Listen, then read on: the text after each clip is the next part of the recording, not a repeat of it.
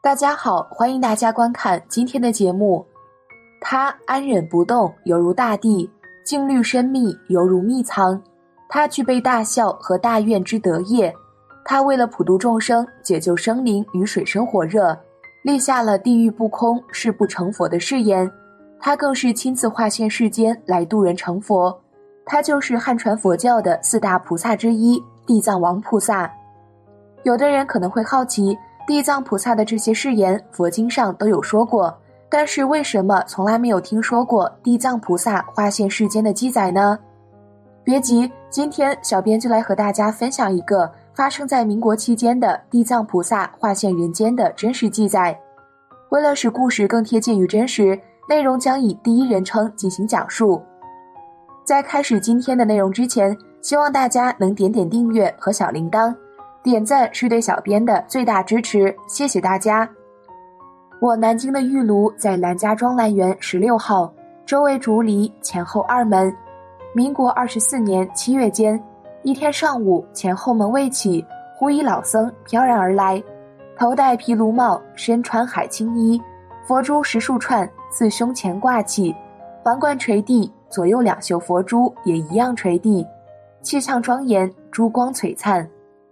一个老僧突然这么出现在家里，让我很是疑惑，于是便问道：“请问老师傅从何处来？”“阿弥陀佛，我从安徽九华山来。”“可是门都未开，老师傅你又是怎么进来的呢？”“我有神通，到处可以进来。”随即老僧拿出一青色厚册，上有烫金“九华山地藏王菩萨”八个大字，“九华山”三字横书。其余五字直书，四边也系金色，非常光亮。然后和尚说道：“我是来化缘的，但是我不要钱。我今天特为来和你谈谈。”我听后很是奇怪：“老师傅，你难道认识我？我有神通，早已认识你。”这时候我注意到他青色的帽子很特别，老和尚似乎注意到我在关注他的帽子，便说道：“这是古时候的帽子。”我今年已经一百多岁了，我听后立马端凳请他坐，但是他怎么也不肯坐，端茶也不肯饮，只是说：“阿弥陀佛，你是一个有善根的人，与佛有缘，到了四十岁以后，你自己便会想要学佛了，到那时你就会知道我所说的话了。”听到了老师傅的话后，我很是诧异，老师傅是怎么知道我四十岁后的事呢？老僧笑了笑，回答道：“人心一切的事，我都知道；个人前生的事，我也知道。你一生、二生、三生的事，如何如何，我都可以说给你听。但希望你将来好好的修，比前生修得更好。我知道你心中有怀疑，但我劝你切莫怀疑，因为我是有神通的。”我当时看到他老人家那样道貌岸然。突如其来的说了这许多话，又连说我有神通，我又不明了何谓神通，心里确实是在怀疑。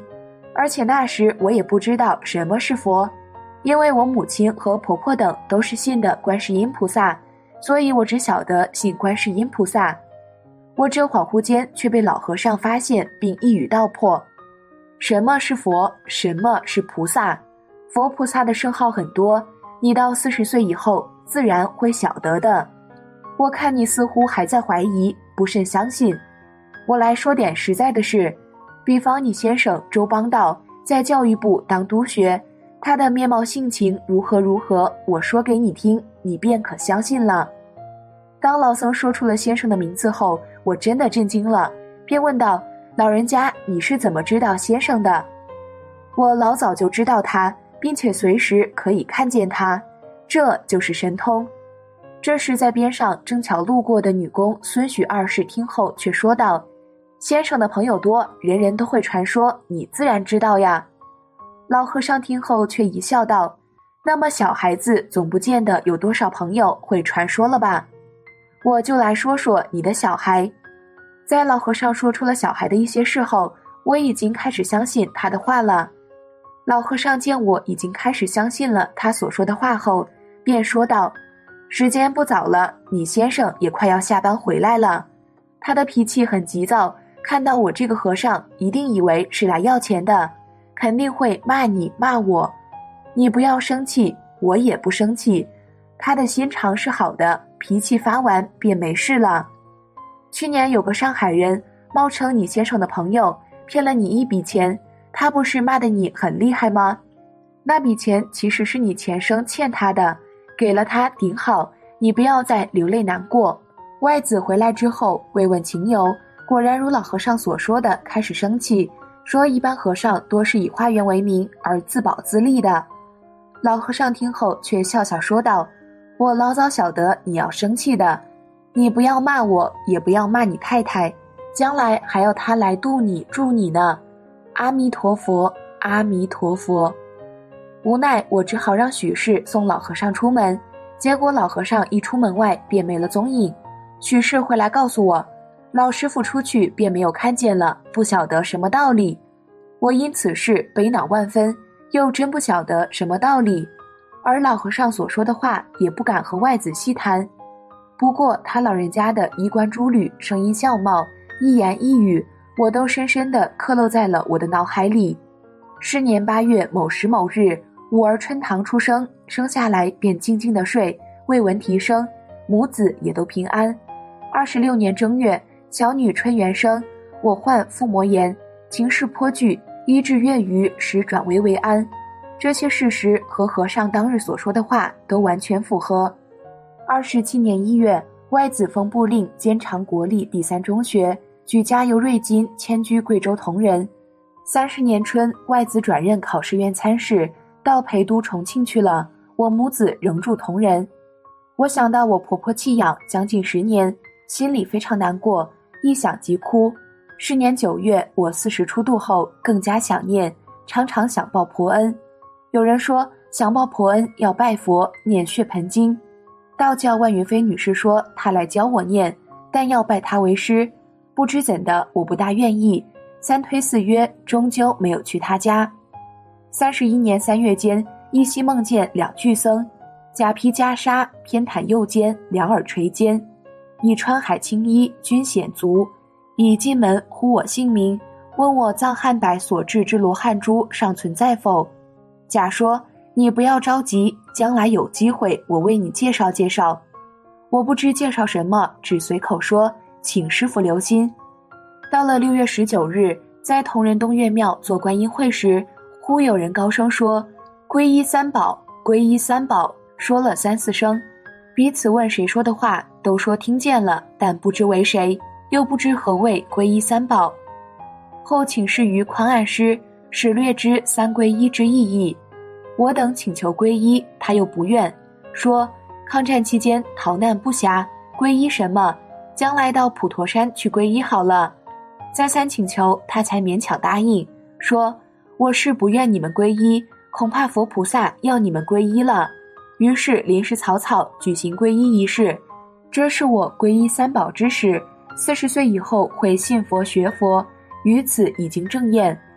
皈依后，宽岸师教我念大悲咒，再请教念金刚经，他不肯，说你不懂，何必念？依稀梦一老和尚教我念弥陀经，念完后见有船自空中飞过，我惊问船何以会飞？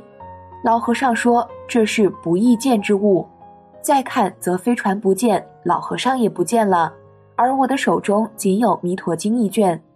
当我醒来后，《弥陀经》也随之不见了。后来细想，老和尚的容貌神气和在京域所遇见的十分相像，自此以后便常常忆起当年的老和尚了。次晨宽岸师来，我以昨晚梦读《弥陀经》之事告知，并询何谓《弥陀经》。成太约略地说明了一下。是日下午晒书，意外发现佛经一本，《金刚经》《弥陀经》《无量寿经》《心经》《大悲咒》等都会列其中。我欢喜踊跃，遂发念经念咒，早晚有常客，乐此不疲。外子于抗战期间开始发心念诵《魔力之天经》，周少有老居士则喊主念诵弥陀及观音圣号。至重庆后，亲至戴季陶先生。受其影响，信佛之念渐坚，选择若干佛经先行圈点，后寄至同仁给我，并在南京家设了佛堂，常和我共同瞻礼。来台后，又一同皈依南华虚云老法师，并同为李老居士学庐师之长随弟子，听经学佛，颇能精进。四十二年七月，地藏王菩萨圣诞，学师以地藏王菩萨像数十帧赠外子。我看见像中衣冠珠履，与二十四年南京狱所见之九化百岁老僧相仿佛，不过面貌较为年轻，手中多一锡杖而已。于是回想以前所谈事、所证验之种种事实，原原本本告诉外子。外子耸涕跃起道：“如此稀有灵迹，当系地藏王菩萨化身。”为何不早日告诉我，使我负罪至今？为着你发菩提大愿，我亦知止有定，以得一心，随同修持。这不是你以度我助我吗？因此恭敬礼拜，深切忏悔。十二月间，台中宝善寺请拜圣法师讲《地藏菩萨本愿经》，法师系在九华披剃的，讲经时常谈地藏王菩萨事迹故事，经中一缕言供养瞻礼之道。或造塔寺，或塑画像，或燃油灯，因念及前尘往事，亦本本源源，想以奉述，并问九化有无如此神采年逾百岁老和尚。法师说：“我在九化多年，百余之老和尚从未闻未见，此定系地藏王菩萨化身。”他拿着一本后册给你看了几个烫金的封面大字，不肯打开来给你写捐，行步又那样轻飘。这就是一种不可思议的视线。地藏王菩萨常有化身出游的灵迹，附近各处的人多能津津乐道。经此一问，可以说是得到了个相当可靠的比证，即可以证明十八年前之事迹迥异寻常，证明地藏王菩萨之化身不可思议。当时肉眼不识圣人，肉眼不识佛菩萨，致错过人生难于遭遇之机缘，未能多问因果，多请开示。而且冒渎尊严，致获罪利，真是悔之已晚，百世莫赎。以上内容摘取自欣然法师等编述的《地藏菩萨现代灵感录》。好了，今天的内容就和大家分享到这儿了，期待大家在下方评论区留下自己的感悟。那我们下期节目再见。